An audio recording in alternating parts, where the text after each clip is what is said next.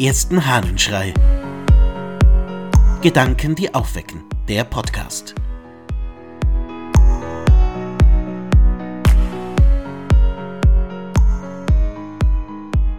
Den Brief umarmen. Aus einem Brief des Hieronymus. Jetzt unterhalte ich mich mit eurem Briefe. Ich umarme ihn. Er spricht mit mir. Er allein versteht hier die lateinische Sprache. Hier muss man nämlich ein barbarisches Idiom lernen, das kaum als Sprache zu bezeichnen ist, oder man muss ganz schweigen. So oft die Schriftzüge einer bekannten Hand liebe Gesichter vor mir entstehen lassen, ebenso oft bin ich von hier abwesend.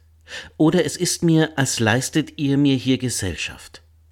Glaubt den Worten der Liebe, denn sie sind lautere Wahrheit. Auch jetzt, wo ich diesen Brief schreibe, sehe ich euch vor mir.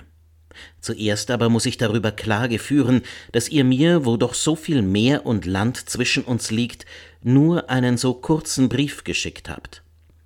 Vielleicht wolltet ihr mich dafür strafen, dass ich euch, wie erwähnt, bisher noch nicht geschrieben habe. An Papier hat es euch gewiss nicht gefehlt, denn der Handel führt es reichlich aus Ägypten ein. Und als einmal ein Ptolemäus die Ausfuhr verbot, da sandte der König Attalos die dünnen Haute aus Pergamon, um so den Mangel an Papier zu begegnen. Den Brief umarmen? Ja, Hieronymus erzählt genau das, dass der Brief, den er von seinen drei Freunden, an die er hier gerade schreibt, bekommen hat, umarmen möchte, dass ihm durch den Brief die anderen ganz nahe sind und er jetzt beim Schreiben seiner Antwort diesen ganz nahe sei. Aber stimmt das nicht? Können wir nicht dadurch, dass wir Briefe schreiben, dass wir einander in Gedanken nahe sind, wirklich anderen ganz nahe sein? Hieronymus hat meiner Meinung nach recht. Gedanken können Grenzen überspringen.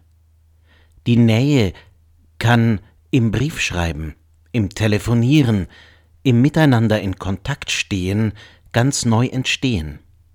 Große Abstände, große Distanzen können überwunden werden, nur durch Gedanken.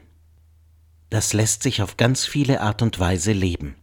Nicht nur im Briefe schreiben, auch im Aneinanderdenken, im Füreinander-Dasein über ganz große Entfernungen hinweg wir können miteinander Nähe erleben, auch wenn wir nicht nebeneinander sitzen. Wem müsstest du einmal wieder nahe sein?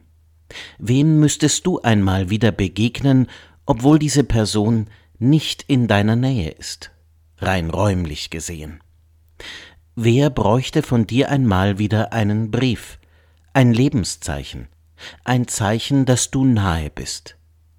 Vielleicht ist heute die Gelegenheit, einer solchen Person einmal wieder zu begegnen, sie durch den Brief zu umarmen, durch ein Telefonat, ihr durch ein Telefonat Nähe schenken, einfach Grenzen überwinden.